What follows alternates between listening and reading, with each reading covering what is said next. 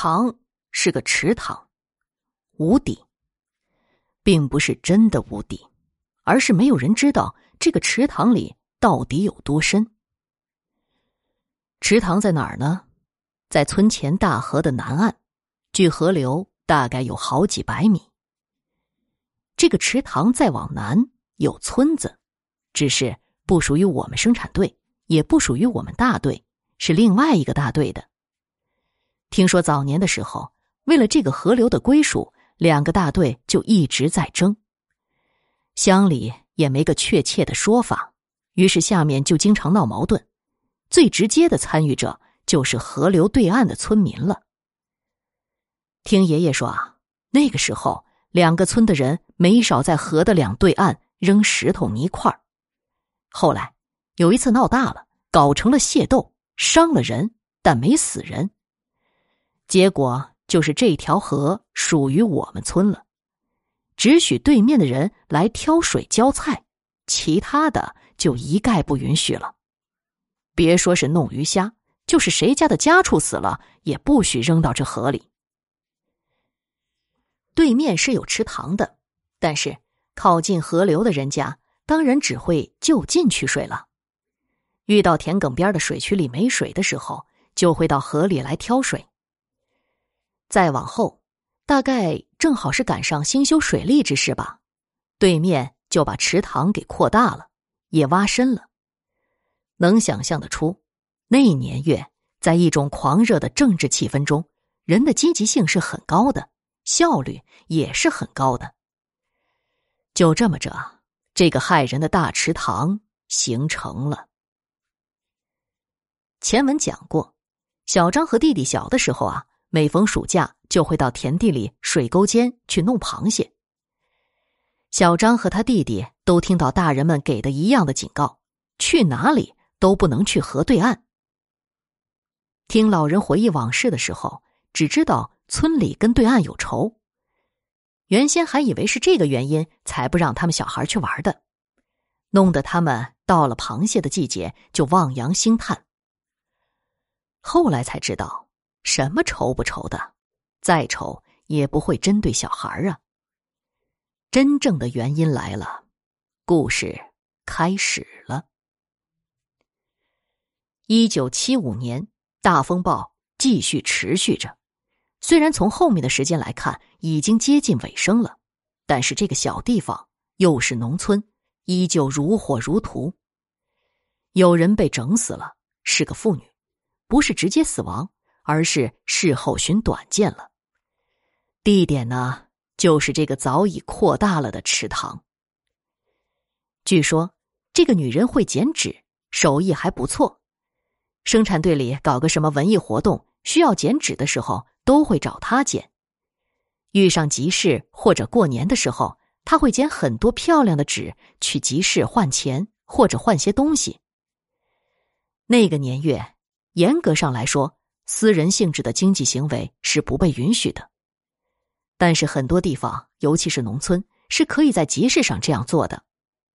大家都是过苦日子的，其实他也一样，只是靠着这手好活儿，多少赚点儿来改善生活。然后就有人眼红了，传些谣言，虽有影响，但也不成气候。许久。眼红的人也不能把他怎么样。生产队给这女人派了个任务，说要捡些神像。她说没捡过，怕捡不好。队里说没事儿，就照着墙上的神像来捡就行。不行就多捡点从中挑选就行了。队里还给了他一些旧报纸，说先试试，熟练了再拿红纸剪。听说可以顶活换工分，他自然是愿意的。就拿报纸练手了。事情就出在剪报纸上。大家都知道，那个年月的报纸多是《人民日报》之类的东西，报纸上呢多是充满领袖的标题。他练手的时候没留心，就把领袖的名字给剪了，还不止一个。这下可好了，罪名来了。那个年月，这种事情的罪名是现成的，而且。可以无限放大。他遭殃了。眼红他的人看准机会到了，便往死里整他。起初的时候，他喊冤枉；到了后来，便任由折磨了。认罪之后，他被放了，当天便跳了池塘。村里的人还奇怪呢，说他怎么经历了这么大的事情后，还有心思打扮自己，还穿什么花花绿绿。谁也想不到，他这次要体面的去寻死。这事情一出，算是闹大了。死人总归不是小事儿，而且是横死的。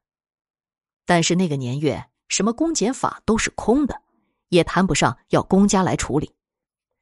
所以就是生产队上门做工作，把这事儿给平了。这也就是那个年代，要是换了现在，免不了一场风雨。农村有人寻短见不少见，小的时候总听老人说。那年的谁谁谁，要是想开点儿，不至于喝药水上吊之类的话，都是事出有因的。可这个妇女的事儿，大家心里都清楚，这算是给逼死的。可上纲上线了，没人敢说呀，就连那个给他报纸的生产队长都不敢站出来说话。死就死了吧，活着的人毕竟还要活着，谁也不愿意卷进去。只是在闲时说点闲话，然后依旧过着平凡的日子。有个时间，小张记得很清楚，说这个故事的人啊，把这个时间也讲得很清楚。妇女死后的头七都没有等到头七当天的晚上，而是这天的凌晨，这个村里就不安分了，各种狗叫声不绝于耳，跟比赛似的。一个比一个叫的凶，散养的狗躲在角落叫，拴着的狗努力要挣开。凌晨正是村民睡得正香的时候，这么一吵闹都没法睡了，大人孩子都醒了，聚在一起议论纷纷，闲话说了一堆，就是说不出个所以然。不过，有人心里清楚，那就是一些上了年纪的老人。还有就是，这个死去妇女的邻居，家里有懂事老人的，把自己人叫回家，不让出来。这个邻居家压根儿就没起过床，就跟听不见动静一样。闹出真正动静的，不是这个妇女的家里，而是那个眼红的人的家里。锅碗瓢盆、桌子椅子板凳乱响。这家人心里比谁都清楚。这是闹他家来了，亏着心没有胆气，就只好担惊受怕的挨到了天亮。好不容易天亮了，屋外有人声了，这家人才敢起床。明明听见动静了，去堂屋和厨房一看，碗筷整齐的码着，桌子板凳也好好的放着，根本没有动过的样子。不过，让人害怕的是。屋里的泥地上，好些地方都是湿哒哒的，桌面上、碗上全是水渍。这家人头皮都炸了，再傻也明白怎么回事了呀。这家呢也没张扬，而是到池塘边烧纸去了。这能有什么用呢？除了得到心理安慰之外，屁用都没有。该闹还得闹。老人都说呀，这事儿也邪性。原本以为头七闹完也就算了，可没想到接连闹了好些日子。这会儿啊，村里早就传遍了，这个眼红的人跑到死了的妇女家，各种的求。这妇女的家里人心里明白啊，是恨透了对方，不闻不问。眼红人求到生产队，队长也亏心，推脱这事儿他管不了。最后。怎么收场的呢？又死了一个，这才彻底消停了。死的人就是这个眼红的人。这个眼红别人过得好，满世界听风就是雨的造谣传瞎话、乱嚼舌根的女人，死在了这个无底的池塘里。天亮才被人发现的。听人说啊，死的样子很平静，一点都不痛苦。